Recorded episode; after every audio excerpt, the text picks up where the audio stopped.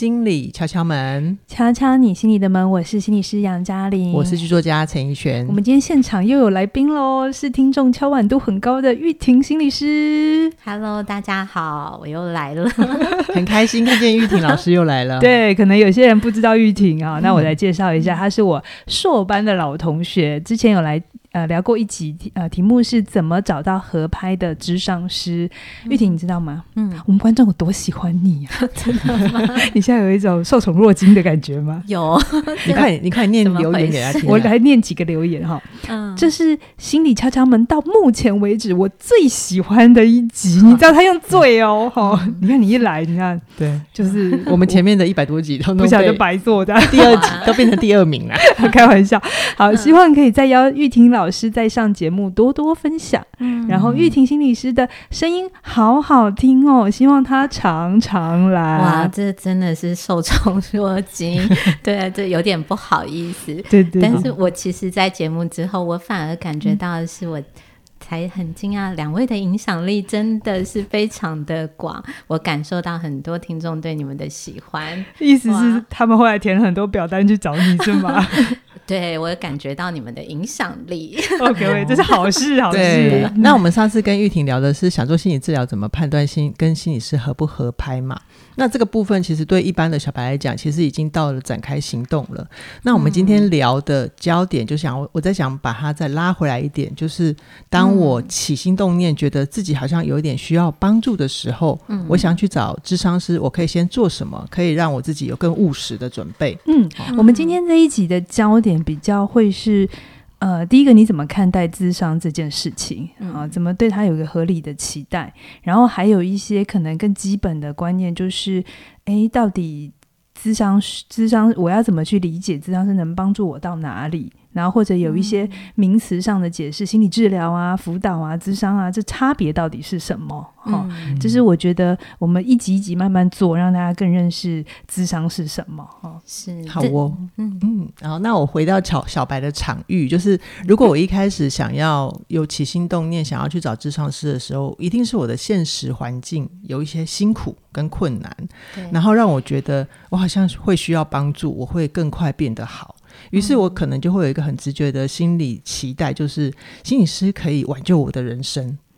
我不知道这样的想法，玉婷老师，我刚才听到“挽救”的时候，有一种咚，嗯、心里沉了一下的感觉。真的。可是我在讲那个辛苦、那个重的感觉，可能就是跟刚刚就是怡璇讲到的那个，他觉得人生很辛苦那个状态。嗯、所以我觉得人生很辛苦的时候，希望被拯救，这是一个非常自然。又很合理的期待，嗯、对。那在这个合理的期待里面，会不会我们在想说可以吗？嗯，是因为我们可能觉得这样子有办法有人做到这件事情吗？然后我们就会担心，嗯、所以那个期待可能确实就需要更多现实的预备跟衡量。嗯，对。那我觉得这也是我这次觉得哎，很想跟嘉玲跟你们好好聊的这件事情，就是怎么预备。OK，有这个期待绝对没有问题。嗯，可是怎么样真的找到适合自己的方式，嗯、我觉得才是更重要的。好啊，那我们可以先有什么预备呢？先有什么预备？因为像刚刚讲到说，呃。当觉得人生很辛苦，想要有一个人来拯救自己的时候，其实后面还有更多想法会慢慢冒出来的。对像会是说，哎，那我可不可以有人告诉我怎么做？嗯，很多来谈的个案，他们都会问我说：“老师，你会不会就告诉我，给我一个方向，嗯、或者是他拟定了计划，问我说这样做好不好？”对，然后我其实每一次听到这样的时候，我都会在想，呃，如果真的有一个方法。你自己觉得在你过往的生命经验里面，你就得到帮助，那当然是个好方法啊。你希望我推荐你书籍，因为你可能觉得看书有用，那这就是适合你的方法。如果你觉得跟朋友出去喝酒唱歌，你会好过很多，那这也是一个很适合你的方法。嗯，可是，在讲到人生很苦，没有办法有出口的那个状态。会不会就是你过往的方法都没有用的那个时刻，可能咨商可以作为一个现在可能的选项？哦、对，我要强调那是可能。OK，我这样理解好不好？玉婷，因为我们大部分的人都没有做智商的经验，嗯，所以就会把一些在外面使用的策略带进去。嗯、那我不知道你有没有遇到，但有的时候我会遇到，就是他来，他可能呃，就像你刚才讲，他会希望我给他一个方法，或直接告诉他我现在做什么就可以。嗯、但这好像其实我们后面会聊，这其实。不是智商在做的事，那这件事也很重要哈，只是他不用特别你再去花一个人找人来，然后你要花钱给他，然后做一件哎、欸、对可以，然后你做这件事没有问题，这不是智商在做的事。嗯，就是我我在想，如果呃会进到咨商，然后希望有一个人告诉他这样可以，嗯。那这个东西在咨商里面，我们会讨论的方向，就是在生命里，你很需要有一个人认可，嗯，你想要做的事情，是。或有一个人，当有一个人准许你或支持你的时候，你比较有信心这样走下去。那我们在讨论，就是他内在一个对被认同的一种需求、需求跟渴望。好可是他如果想得到帮忙，嗯、他。原本的计划一样可以去做，那是一个很很他本来就很习惯可以得到帮忙的方式，是也不应该被舍弃。是我这边帮大家画重点哦。刚才玉婷讲的事情是，你不要期待进来哈，然后是像 checklist 这样子，就是我可不可以做这件事，我可不可以做那件事。如果你期待咨商师做这件事情，你有可能会失望。啊，对，对我我我觉得这个对我来说哈，有一个非常重要的，就是刚刚在谈说我们进入智商前的预备。我觉得对我来说，这么多年的经验里面，我觉得有两件事情非常重要。你一定是第一个，你清呃，你很清楚自己有一个。状态很期待被讨论、被了解。你有个议题想处理，是、嗯、无论是母女关系、伴侣关系、亲子关系，嗯，或对自己的探索，这个期待的一个确认是重要的。嗯、至于说怎么谈，当然就是交友跟心理师的讨论。嗯，那第二个是我自己觉得非常重要的是，我们对于失望的预备。嗯、哦。失望的预备啊！你这样很反逻辑耶！我去找一个服务，然后进去跟我说我要失望。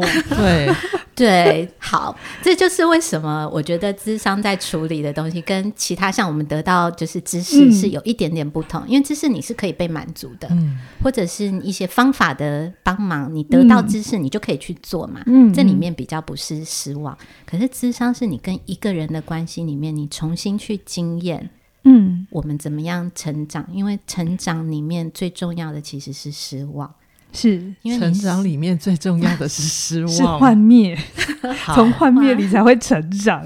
这是很多很多人没有办法第一时间 get 到的东西，是无法接自我接纳的部分吧？对。对，因为我们都好渴望有一个非常完美的父母，或者是完美的导师。他告诉我们人生怎么走是好的，或者是我们是被喜欢、被接纳。嗯，可是我们的生命就是充斥着，我们每个人都不是那么完美。是，那那个失望一定会发生。是，所以我们需要练习的是那个去承受失望，然后去去好好的去接受说啊，真的每个人都不是完美。然后这个里面最珍贵的就是我们就可以涵容自己的不够完美。你不会那么紧绷了，你会放松一点。嗯、对，就很像我我自己觉得，好像上一次台湾，我自己也懊恼，有些事情没讲清楚，嗯，也是需要再跟朋友聊一聊。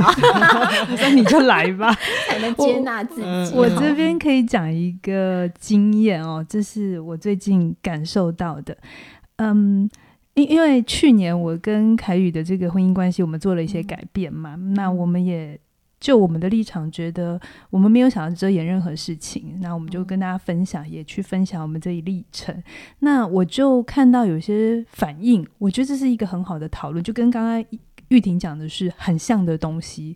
而我觉得这里面是有很珍贵的，就有一些人他看到了我跟凯宇，本来可能是他们生命里某一种。想象或期待的样子，然后他以为如果跟着我们做一样的事情，就会得到一样的好结果，因为好结果是他要的嘛。嗯、所以，于是当我们两个是个不完美的状态，可能离婚对他来讲是个不完美的状态，嗯、然后他可能就留言或者是用一些方法让我知道他有多伤心。嗯、然后他甚至有到生气、愤怒，嗯，生气我们居然做了这件事，然后仿佛我们背叛了他的信任。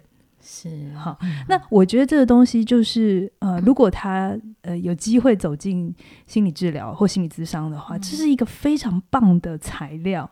对，这棒子的地方是不是我跟凯宇就要去检讨我们哦，我们做错事不是，而是哇，那这个人他心中对于一个完美，他是有一个标准答案的，是，然后他期待有人先活出来，于是他就有一种安全感。对，然后就是你做到了，所以我才能做到。嗯，而我我的态度是，我的真实想让你知道，不用任何人都不需要是完美的，即便你被赋予了一个这么重要的想象或或专业，当然专业是可以一直精进，但不等于你所有做的一切都要符合一个正确的标准。嗯、对对，所以我我觉得嘉玲刚才讲的一个是很重要的是，嗯，当。你们很真实的去分享你们的生命经验，就让听众有一个机会去看到自己的期待是什么。是是是。然后紧接而来的那个失望，他写给你了。嗯。其实这里面有也有就是继续的信任，这是一个持续的历程。嗯。那收到以后，他们开始去想。那有的人想通了，他会开始感觉到那个不完美的接纳。那想不通的时候，一定有某些东西卡在他心里。是。那这种时候。如果可以进到咨商里面去讨论，嗯，那其实就是在讲的是，那他的生命经验里面那个过不去的坎，嗯，到底是什么东西？然后别人的不完美对他造成的影响是怎么样子的，让他觉得他的世界好像也崩塌了，嗯，因为。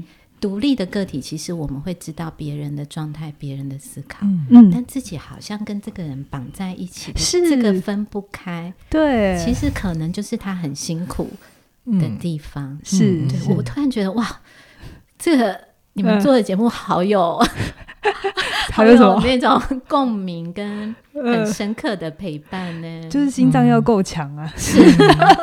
我我从小白这边来帮大家稍稍微抓一下重点，意思是吼，呃，刚刚我们有说到，呃，那个议题就是你要你要进来做智商的话，就是就是可能需要做一些什么准备嘛？那刚刚玉婷有说，你最好有一个清楚的议题要处理，然后再来第二个就是要做好有失望的预备。然后我我会读到是失望，它是不是其实就是一种我们内在的脆弱？嗯。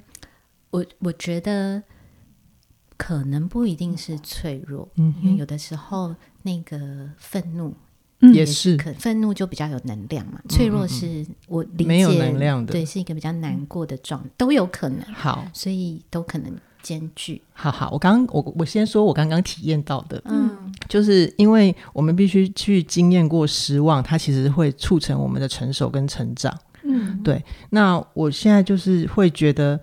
呃，那是不是在我经历过这些东西之后啊，我会看见更多，就是我自己的不足，而那个不足是要在智商室里面去透过智商师来面对我自己的，是这个意思吗？呃，玉婷，你想要，但我这边会想到一件事情，操作面的哈，哦，比如说刚才玉婷讲的，我们一定带着一些想象进去，特别是第一次误谈，第一次初谈非常重要，嗯，因为其实你就在理解。咨商师的样子嘛，嗯、对不对？然后你也在理解你的期待。那很多人我会因为第一次谈话不那么离他，就是距离他想象那样子的发生，或者是距离他电视上看到的那样，嗯、所以他下一次就不去了。嗯嗯，因为他就觉得没有用，或者是、嗯、哦，原来或者是让我觉得不舒服。对，嗯、可是刚才玉婷在讲的事情是，当你把这东西带进来了。那咨商师他有他的呃要做的事情，然后他也就很真诚的回馈给你，然后帮你画的另外一个重点就是事情的解决当然很重要哈，嗯、但是呃在这里面我们除了事情解决之外，我们也可以来一起看一看，就是你的这个很需要有一个人的 promise，有一个人的这个保证，你才能去做。嗯、这里面发生什么事？嗯、其实这边就会惊艳到一个失望。嗯、我想谈的跟咨商师要画的也又不一样。嗯，然后这其实就会是第二次工作的开始。嗯，我所以其实嗯，就是嘉玲刚才提的也是我，我觉得还有一个接下来这个是先前的预备，接下来进入后，甚至第一次开始之后，那个持续的可以见面，嗯，持续的有联络，嗯，才让这整个治疗真正开始，咨商真正开始。因为我们前面一定会遇到看到，嗯，可是哦，我觉得我们我对我来说，智商工作，我觉得我的立场真的是蛮，我觉得越做会觉得越来越需要谦嗯谦卑一点，嗯，因为。我觉得人家一看到我们不喜欢也蛮正常的，因为好讨厌哦！就是我掏心掏肺讲那么多，好像还告诉我还要再来，我们要继续讨论。我觉得确实会让人那个失落的感觉、失望的感觉要承担，不太舒服。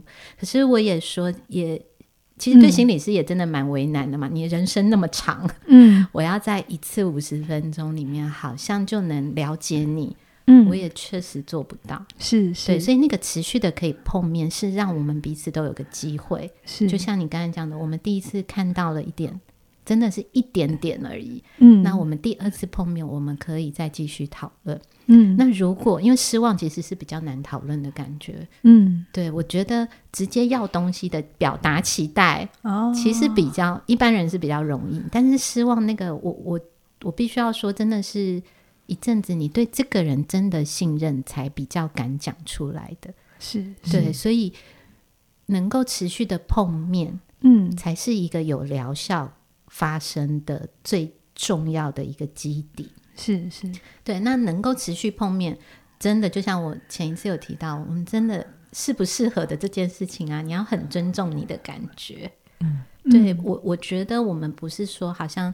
你自己明明就觉得你好像觉得来没有得到你要的，然后因为听大家说要给咨商师一点时间，你就很勉强自己去。我觉得那个勉强的感觉，你自己要有衡量一下。嗯，如果真的是你觉得不合适的时候，你就停，这是没关系的。可是如果你觉得是可以愿意再跟这个人嗯聊一聊，嗯，那我确实就会鼓励你。再去谈，是对，给自己也给心理师一个机会了解你这样子。那你这实务工作当中有没有人，他因为刚开始的落差或他的准备度不一样，然后造成他后续的反应不同？有例子吗？深呼吸，我我想一想，是比较是因为会有深呼吸，是我觉得这种经验对我来说也是蛮心疼的，嗯，经验，因为我脑海中马上就会想起我我。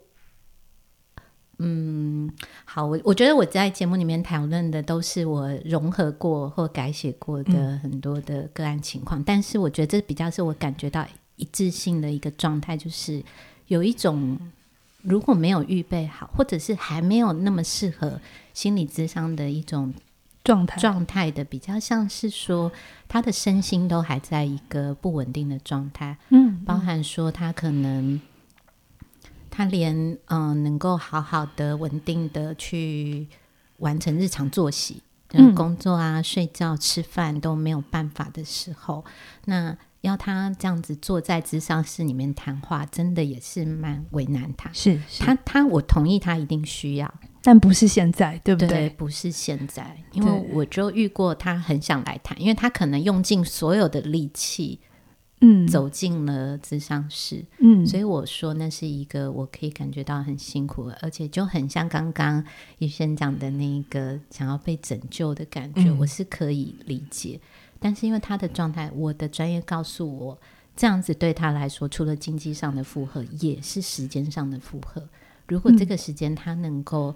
先去看医生，或者他好好睡一觉，吃个饭，嗯，可能对他的帮忙是更好。我其实是会直接告诉他的。我的经验是，哈，有一些人他可能家人朋友失恋，然后他正在很难过、很难过、大哭的时候，嗯、然后就会期待智商师去帮他，在这个时刻。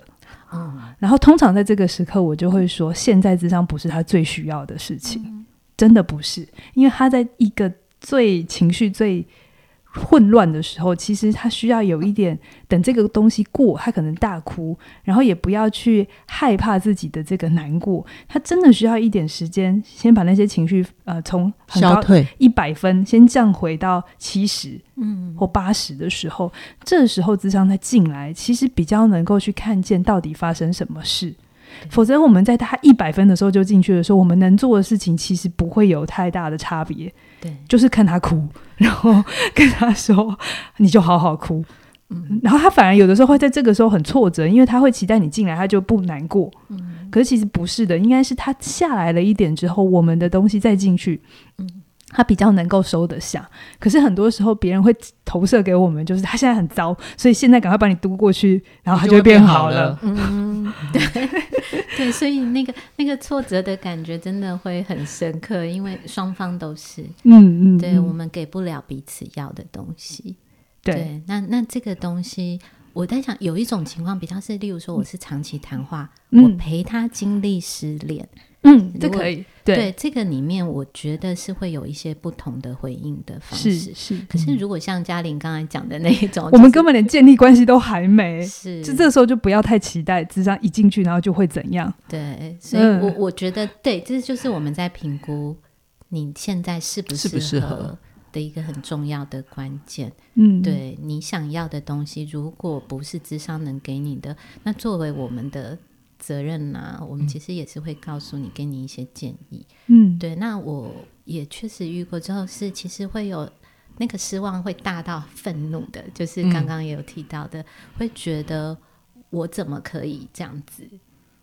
呃，这样怎么讲呢？严重一点，我怎么可以这样子？呃，不回应，拒绝他吗？拒绝，对，甚至到抛弃。那这样子，我觉得。马上对我来讲，我就会知道这个伤痛一定很深。嗯、你的意思是说，他第一次来说要找你谈，可是你很明白的跟他讲说，现在你不是一个最合适的时机。你你就说，嗯、呃，不适合继续谈，但他就马上感觉到他是拒绝、被抛弃。对，那这个东西吼，嗯。我觉得我不会是直接就说我们不能谈，我其实会跟他讨论适合他的是什么，我会跟他讨论。嗯、所以那个无法无法被接受的感觉，其实因为他就其实他也在拒绝我了嘛。我告诉他一些比较适合他的方法，嗯、他也拒绝我，因为他就想要跟我谈，而觉得就是我拒绝他。我觉得我们就已经马上发生了那个移情反移情的情况。嗯，我们再讲白话文一点。你刚才有讲的有点深，你拒绝你，你提供了他什么选项，而他没有选择。嗯、对，然后他认为你你的选项是什么？我的选项，例如说，我们先先就医哦，先就医，OK，先确定他身边有没有人可以陪他聊，先让自己的情绪、身心比较稳定，哦、那我们再继续谈话，这是可能的。是，是对。那可是。这些都在那个当下，嗯，无法被接受，嗯、无法被那个当事人接受。对，所以他其实，我觉得他也在告诉我，他很难过，他被我拒绝，所以他也拒绝了我。就是这个双向的拒绝。我觉得刚刚玉婷是在拉高一个视角，就是在告诉我们。就是那个当事人，他进到智商室，他有他的期待跟预设的话，他如果没有对心心理智商有更全面的理解，他会以为他一进来就是被抗拒的。可是回到智商师的真实情况，是因为你觉得我抗拒你，但是同时你没有看见的是我自己。比如说我是那个失恋的人，我也在拒绝玉婷，嗯，所以这个就是一个没有办法工作的情况嘛。对，那这里面当然如果。呃，他在一个比较稳定的状态，我们就可以在后续再去讨论。好，只是说还是回到预备好了没？我们可不可以好好说话？好，这边我们要强调一个重点，就是智商不是万能。嗯、就是也许大家呃听过别人的例子，说，哎，我去了，然后好了，好很多，大家就会有那样的期待跟想象。可是它不是像电影，就是演一幕，然后他就会变好。嗯、我我说真的，在实务工作里头，有些人真的不适合智商。好，比如说他在急性的发作期，好、嗯，或是他的他就真的已经是视觉失调了，嗯，这时候智商能处理的事情真的很少，嗯、也不是智商被赋予或我们的训练里最擅长的地方，好、嗯，我们不会不能处理，可是它的功效不是大家想象的那样，对，对，所以呃，我觉得大家呃，今天做这一集有可能会打到我们自己，就是 哎，大家觉得智商没有用，可是我觉得不是，而是说我们希望让大家更合理的去厘清它到底应该怎么被理解。嗯，然后呃，当大家都好像这又变成一个热门的时候，呃，一个好像很流行的事情的时候，嗯、这里面有需要一些小心的地方。对，所以我我觉得对啊，好感谢你们，就是把可以把这 透过这些回应，让我觉得。好像刚刚我心里面冒出一个东西，是我们一直在问智商有没有用。嗯，其实我觉得对于所有要想要使用这个智商服务的人来说，只要你有起心动念，更重要的问题是，智商可不可以为你所用？嗯，是你可不可以使用它？嗯，而不是说，就是你你才是最重要的那个人。嗯嗯，对。那有没有用？好像说你是那个。呃比较小小的，然后需要被帮忙、被考核啊，嗯、或什么。嗯、可是更重要的是，你才是那个重要的人。你能不能用这个方式得到你要的？OK，那你的经验里头，什么样的状态的当事人，他们比较好顺利的开始，然后真的后面会比较好的结果？好，我我觉得一个能够，嗯，好，我哎。这个问题，我自己刚刚突然会觉得，哇，好多好多那一种，无论是我觉得进展顺利或进展不顺的一个状态，在每个人的状态里有一个很关键的核心，嗯，就是他们很渴望了解自己的情绪，嗯嗯，情绪，嗯，我我觉得了解自己发生过的事情，这是一个回忆的整理。可是了解自己的情绪，比较是去经验到说，我知道我现在在气什么，嗯、我在难过什么，我在失望什么。对这些东西，这个想了解自己的一个渴望，嗯，是非常重要的。嗯，对。然后能够愿意去跟一个人建立关系，嗯，也是非常重要的。嗯，对，因为有些人把心理师放在一个专家位置，OK，其实是比较。嗯、呃，像是比较单向，嗯，因为希望得到，嗯、对。可是智商关系是互相的，是，是对。那那个互相，你就得预备好，嗯，你得投入，是你得交出你自己，是对。然后，所以对方能不能回应你，适合你，你也是可以评估的。是对，所以我觉得这是蛮重要的，想了解自己，然后跟做好想建立关系的预备，想了解自己做好关系的预备，而且还有一个东西是你有没有想把自己交出来，嗯，对不对？对，好，这是我觉得大家可能会弄错一件事情，就是咨商跟教育的差别。嗯，对。然后我今天呃也很想来跟大家聊，就是很多东西它并不互斥，哈、嗯，就是。我觉得有些 时候，大家当学生当惯了，嗯、所以走进智商室里的时候，还是把智商师当老师，嗯，所以期待他会告诉我们怎么做就好，嗯。那如果是这样的话，呃，不能说智商没办法帮你，而是他能发挥的效用会跟你在外面很像。那你就不一定要选择咨商这个途径，嗯，嗯，OK，你就在外面找一个你信任的老师，然后跟着他的课，这也很好，这也很好。就是你在一个学生的位置，那你就是那个收的人，你不一定要有这么多自我的揭露跟出场。其实这对很多人来讲是很恐怖的事情。可是如果你一旦选择咨商这个途径的话，其实他要的是你更多真实的状态要放进来，然后你那些。不好意思跟别人开口的，甚至会很担心开口之后会有坏事情发生的，你要在这里拿出来讨论。嗯、对，嗯，对，所以我我觉得那个那个区别真的很重要，因为我觉得从教育其实真的在一个比较安全、受到保护的位置，而且很很轻松。我的意思是，你可以去拣选，嗯，但你当然你要花足够的时间跟心力投入，嗯，对。然后，可是智商这件事情啊，你的投入就完全不一样了。嗯，对，好像那个冲锋陷阵，哈，对，所以那一个安全感的预备，我我也不是希望说大家好像觉得我今天约了一个智商，我就奋不顾身。对，可是你自己能不能知道，你现在跟这个人相处，你自不自在？嗯，如果自在，这个心理是让你觉得可以放心，嗯，那你愿不愿意冒险一次？嗯，然后这个冒险不是说一次哦，不是说好我就下定决心把我所有的很不敢跟别人讲的事情全部一股脑儿 在第 一次全部摊开，一次倒出来也很可怕。对，我觉得我非常。非常很多人应该的提醒大家不要这样做，因为我觉得这也会，这真的对自己绝对不是一件好事，因为这不是你的习惯。嗯、我们人其实是会、嗯、会保有自己那一块，然后我们会慢慢的尝试。我懂哎、欸，我懂玉婷这个感觉，因为就因为我我年我自己年轻过嘛。也有过那种一两次，把自己全部都倒给一个朋友，嗯、或者是一个什么状态的情况之下，其实那个会有后坐力，会自己内伤哎。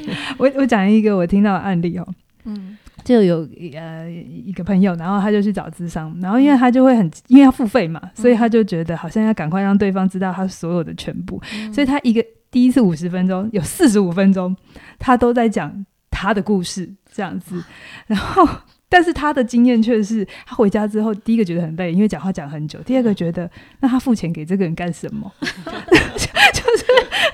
对方讲，可是我猜智商师其实是会想介入的，嗯、但因为我不知道他怎么了，就会觉得好像那个时间要把它用完。可是其实不是这样用时间的，不是第一次去，然后你就把你所有的事情全部一次要讲完。嗯、第一个智商师也消化不了这么多东西，嗯、然后再来工作不是这样子开始工作的。嗯嗯，好，对，好，我我我觉得这是一个蛮蛮常见的迷失，对，因为。我我嗯，这就是很像我们刚才讲的，你有期待了，嗯，然后所以你做了很多的预备去实现，想要实现你的期待。那因为你有努力付出，你就会惊艳到怎么没有得到你要的的时候，你就失望了。对，然后这个辛苦的地方，智商辛苦的地方，是因为它伴随着情绪里面，可能有的时候会有一些不好意思或羞愧。嗯，好，那为什么是这样？因为那个失望背后是除了对方没有给你你要的，嗯、第二个是你这是完全打开你自己给一个不，不认识的人，不认识的人看，真的是紧张到不行。嗯、所以对我来说，那个我可以理解很多人可能第一次会想这么做。那我我衷心建议说不要这么做，是因为我想保护，想要建议你们要保护自己。嗯、可是你真的忍不住也这么做了也没关系，因为那就是你。当时的需要，当时的需要，你希望有一个人可以接住你。对，在这样子的情况都讲完，然后还可以继续跟你讨论。嗯，对，那这个东西，我觉得就比较可以。重点就是刚刚还是提醒，我们要有个持续的关系。我知道，我下一次你愿意，即使很失望，即使有不好意思。嗯你还是要去，你还是会来跟他谈说，哦，我觉得上一次回去以后，我有哪些感觉？嗯，那我就有机会可以继续工作。是，对，我觉得我们现在讲的预备是，当然尽可能帮助大家在一个更轻松的状态进入。可是，如果你当下真的非得这么做，也没关系，不要为不要被这些应该设限。嗯，可是，这些应该如果可以保护你。那就想一想，可以怎么样？就是听听过这些案例，然后理解到它的呈现有很多。因为我也很担心，大家会觉得进去之后就要掏心掏肺的讲，对，才叫做认真。所以我觉得，就是我们会告诉大家这些例子，但你那当下还是你的需求是什么？这样子，嗯。所以这让我想到有一个一种状况，就是好像说有充分预备的。的个案，他可能就会做非常非常多的功课，嗯，例如说他会嗯、呃、告诉我说他看了哪些书，嗯、或是他跟谁谁谁聊过，对方给了他什么建议，他试过了，然后怎么样，或者他把他的计划表摊给我看，嗯，他告诉我这样子，我已经做了这些这些，你还有没有其他的建议？这样子，对，那对我来说，这个充分的预备里面，其实也有非常强烈的。呃，强烈的阻止我靠近他。哦，对，就是我，对，这好反逻辑哦。对，我好像很常做反逻辑的事情。嗯，可是这里面真的，越从他的充分预备里面，其实我就会知道他有多么小心翼翼的想要用这个面相让我认识他。那他到底在保护的是什么？也许他内在有一个觉得，如果我没有办法做好周延的准备，嗯嗯，会不会他就是一个呃不够认真？所以这是他过、好预备，这是他过去的 pattern 是吗？就是某种程度，他需要是自己有用的。足够有有做好准备的，才能够接受帮忙，嗯、或是才能够才有资格被帮忙。嗯，嗯，这是很辛苦嘛。嗯，就是你得很多人都是这样哦，你要非常努力，确定你每个步骤都顾到了还不行，你才敢求助。哦，这是有可能。嗯、那这通常就是我觉得有非常多我们嗯，特别是我们自己是能力很好。工作表现很好的人，嗯、我们都会有这样子非常努力的一种状态。嗯、可是那个努力背后其实是很疲累的，嗯，很很可能很多时候，我我我觉得每一个人都不同，所以我没有办法说我们讨论了他后面是什么。但有一些大部分就是那个努力背后，其实是有一个很希望放松，很希望有人告诉他可以没关系，嗯，你原本的样子就够好的一个讨论。对，那这是一个我觉得看起来好像预备的很好，可是其实他还没有预备好让我认识他。那我们在做的就是慢慢的让他相信我，我其实是很愿意认识真实的他。那也有另外一种，呃，看起来一般就又要讲反逻辑的可能，可能好像没有准备来就说我不知道讲什么，嗯嗯，然后我心里就想说，那为什么要跟我约时间呢？是 对，可是那个。不知道要讲什么，也已经开始在跟我讲什么。他也在呈现他自己了。对，所以我曾经遇过，我自己觉得印象蛮深刻，大概就是我们的谈话可以沉默到四十分钟，可能前面进来坐下到离开前，就是可以有四十分钟的不讲话。嗯，等一下，如果我看得到那个画面的话，你们你们两个在干嘛？我我应该就等待他。你你就看着他吗？对。然后对方呢？对方在干嘛？对方可能偶尔看看我，偶尔看看地板，或者是有点紧张，哦、好难想象哦。或者后来越来越放松，嗯，但他就都没有说话。对，那这个好像听起来没有预备，可是我我却觉得我嗯非常靠近他，因为他不需要为了。为了要跟我说什么，勉强自己跟我说话。嗯、哦，不需要为了展现他自己是个什么样的人，一直在塞话，是不是？对，他真的让我看到说，其实他真的没有想跟我说什么，在那个现场。OK，对我，所以又好像这个又让我很靠近他。嗯，但他下次有来吗？啊，有有有，好像可以举例，应该是我自己后面觉得还有一点近还好。所以他后来有讲话了吗？后来我们就比较有机会再去，但也不是马上，嗯 okay、就是当我们在讨论，也不是马上，就是也许一阵子以后，他会突然告诉我那时候他怎么了。OK，可是这种东西就是我们得有一个信任的基础，所以讲话不讲话，或有没有做功课，每个人都有他。我我觉得为什么说需要持续的碰面，就是我我需要知道他现在的这个样子是。嗯在跟我讲什么，跟我沟通什么，然后今天这个人不讲话，跟另外一个人不讲话是完全不一样的。嗯，嗯，对，只是说在这个过程，好像可以帮大家了解，其实，在心理咨商里面，真的是一个非常特别跟个别化非常高的一个互动关系。是，然后只有你自己真的投入，我也会相对应的好好的去。看到你这样子，OK。所以刚才玉婷讲一个很重要的重点是，心理智咨商是一个非常个别化的过程。那这里就会再回到我刚才讲的，所以它其实跟教育并不冲突。对，就是我我觉得不知道大家是怎么样的想象，可能就是从小的教育经验不一定很好，所以就会觉得啊，那这些教育或者课程没有用，我一定要去找一个咨商师，嗯，然后他就可以翻转。但其实内在的投射跟想象还是用教育的那一套 放进来，所以就会有挫折，就会有失望。但这些也没关系，就它会是我们要工作的材料。所以如果大家对智商是，你就要理解是我们在工作的都是这些东西，而不是你把教育的那些内容然后再搬进来。可是这不是教育不对哦，这其实上课还是很棒的。就刚才讲，相对它是安全的，就对你的心理的负担没这么大，你可以。呃，你可以是在学生的那个位置，然后你就吸收，然后去学习别人的经验，这也很重要，这也是生命要能够长能力很重要的一个过程。哈，那智商它通常不是在去做能力的建立。它更多是你自我的探索。那当然，不同的学派还有些不同的做法了哈。可是教育课程，不管是实体的、线上的，它其实也是一个很好的帮助。嗯，就是因为毕竟咨商它的费用是比较高的，嗯，时间也是比较长的，嗯，特别前面的那个建立关系的心力是很大的。是。所以有些人，如果你现在评估你现在不行，不管是因为经济上的考量，还是你的生活。呃，或者你的工作形态是不行的，哈，我知道有一些主科的朋友，你们是在就是没有办法那么自由的有弹性，嗯、这个时候去呃用你可以接受的课程，或是一些呃我们的节目，或是别人的内容或文章，其实它也会对你有帮助。嗯、我们今天想传递的就是不要期待，好像智商大家都做过，然后我没有，然后我会不会就没有用？嗯的这个。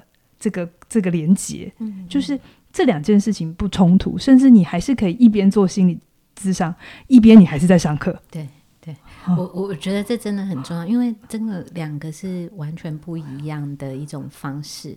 那如果在心理服务里面，可能比较接近课程的，就是咨询。对，咨询。对，那咨询又跟课程，因为课程是比较大大班对的一个状态，或者个。那如果是咨询，就比较一对一，针对你个人的需要，去提供你一个方向的讨论，是是跟知识的传授嘛？是对，我觉得，所以如果约个别，那你就也够清楚，你今天来，可能你期待的是做咨询，不是做咨商。嗯、那也许这个东西就可以降低那个失望跟期待落差的部分。是，然后课程同时跟咨商一起进。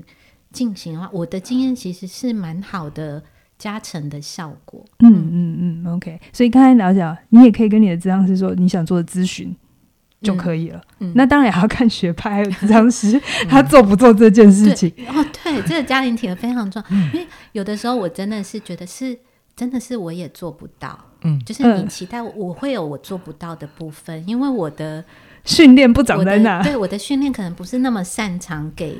给知识，我也不知道我给的到底，嗯，就是因为我没有花那么多我的时间，我所在学习的东西，嗯，会让我提供不了你希望我告诉你的，嗯，对，那我我这个时候就要说很抱歉，可是不代表我没有办法做到别人不行，因为有别的学派，我就像我之前讲的有。就是每一个心理师，他所擅长跟他所投入的心力在学习的东西不同，嗯，所以重点是你能不能找到你想要的，然后对方也是那一个很可以提供你想要的人，是，对，是这才是最重最美好的关系，哈、嗯，是。所以意思是我我我帮大家整理一下哦，就是如果我是一个小白，然后我可以先透过自己。呃，有一些教育或者是线上课程的方法，我先有安全距离的，我先自己学习，因为我不需要自我揭露嘛，对不对？嗯。然后等到如果我真的有能力、有时间，我可以想要去找智商师的时候，我也可以选择。我现在要先跟你心理咨询，还是我们要直接做到心理智商？因为心理智商就要交出自己，你要能够脱光衣服，你要敢脱光衣服。让智商师看 更害怕。没有啦，我这是我个人的感受，这是我个人的感受。你必须要敢脱衣服，你要让智商师看到最赤裸、最真实的你自己，才能够去做就好，真实就好，真实的你自己才能去进到那个智商的工作。可是如果是做咨心理咨询的话，可能就是。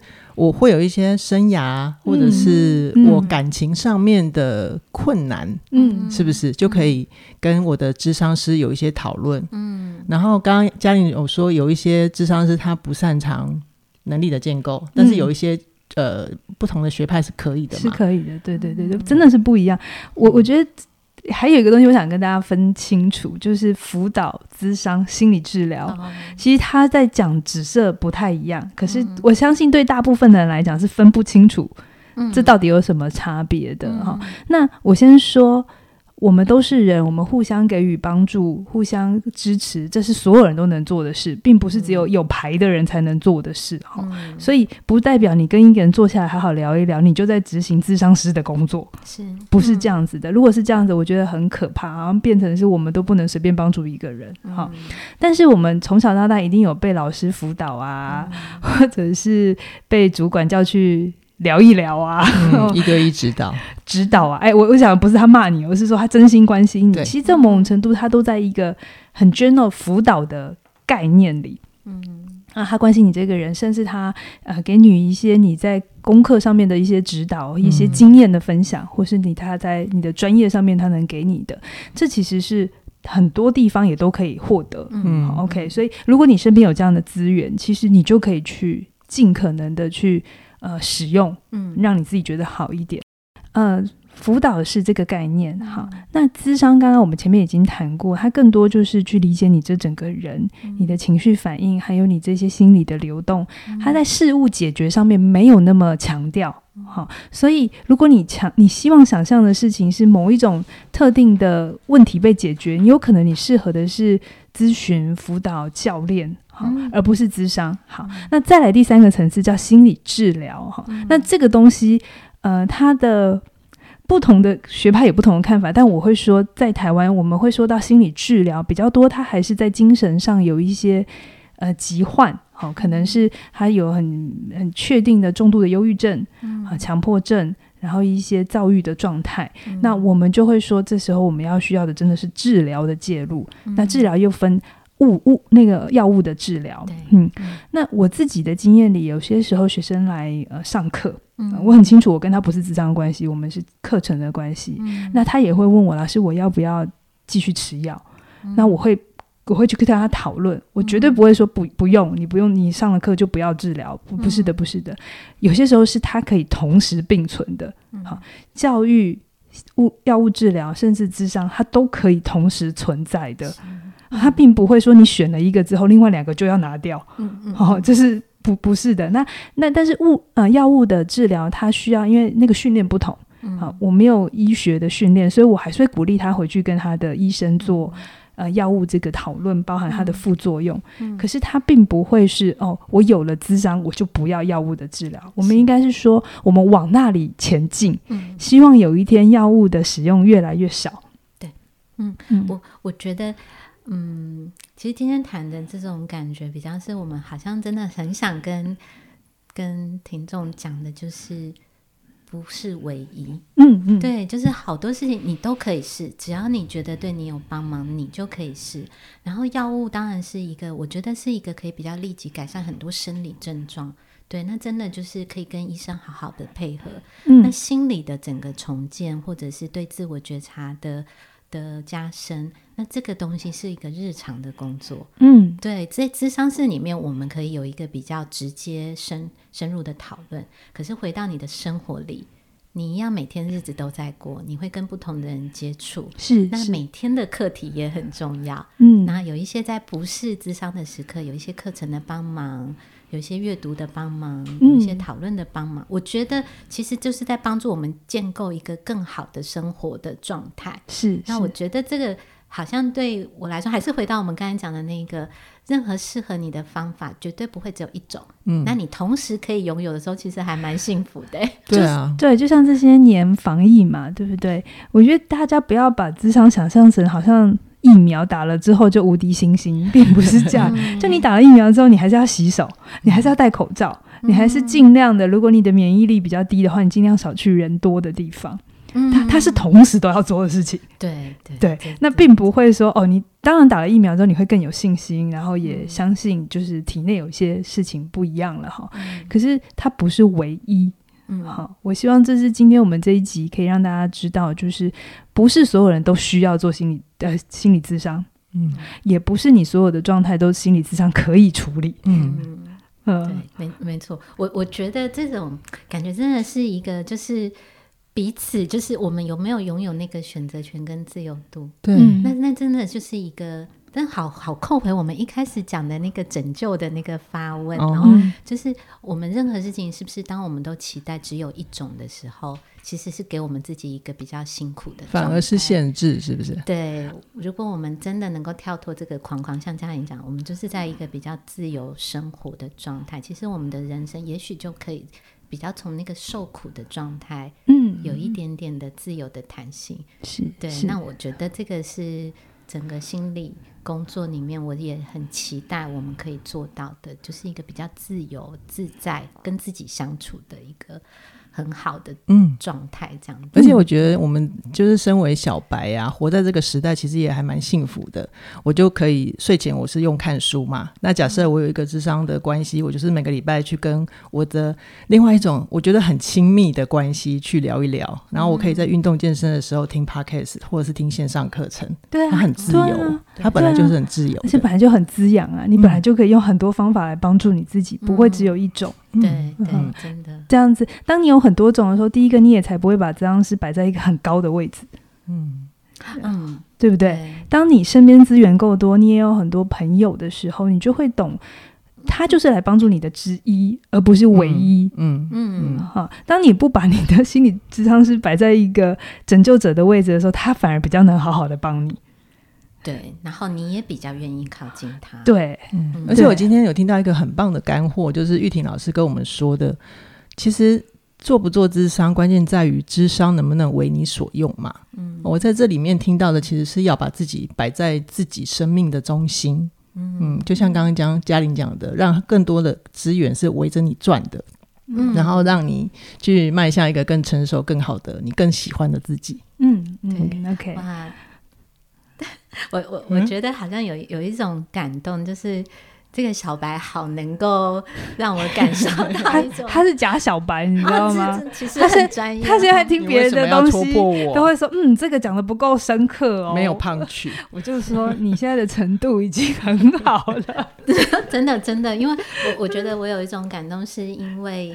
我觉得那个把自己摆在中心的这件事情，就是我们在咨商里面一直想要努力做到的。嗯，对，我觉得好多的个案来谈的时候，他马上他来谈之前，他可能有好多自己的议题，他明明就很多的期待，嗯、可是不知道为什么一进到咨商室以后，他就变成那个小小的他，嗯，嗯，好像是要别人来帮助他，而且他会看着心理师怎么看他，有好多好多的担心，嗯、他忘了。他才是那个主角。嗯，然后我自己在工作里面，我有一些我自己很感动的事，因为刚才讲到那个赤裸的时候，嗯、其实我心里想，我每一次进职场，我也好赤裸、啊。你说你智商师的角色进去的时候，对，因为我其实真的就是用我这个人在跟他相处，跟他工作，哦、所以我的所有的感觉，我都是在思考，我可以怎么样去。想象他正在什么状态，嗯、所以很多时候我我觉得那个智商工作对我来说，每一次真的都是亲临现场的去体会他的苦也好，嗯、或创伤也好，或痛苦。对，所以我觉得那么真实的关系，如果你没有好好的把自己放在那个最重要的位置去。经历那个本来就该属于你的，嗯，一种被好好照顾的状态，就太可惜了。哦，刚刚玉婷讲这个画面，让我想到我一刚开始来起点上实体课程的时候，我有一种不自在感，可能就是我那时候不懂。其实你跟凯宇在跟我做教练的时候，你们其实是赤裸的。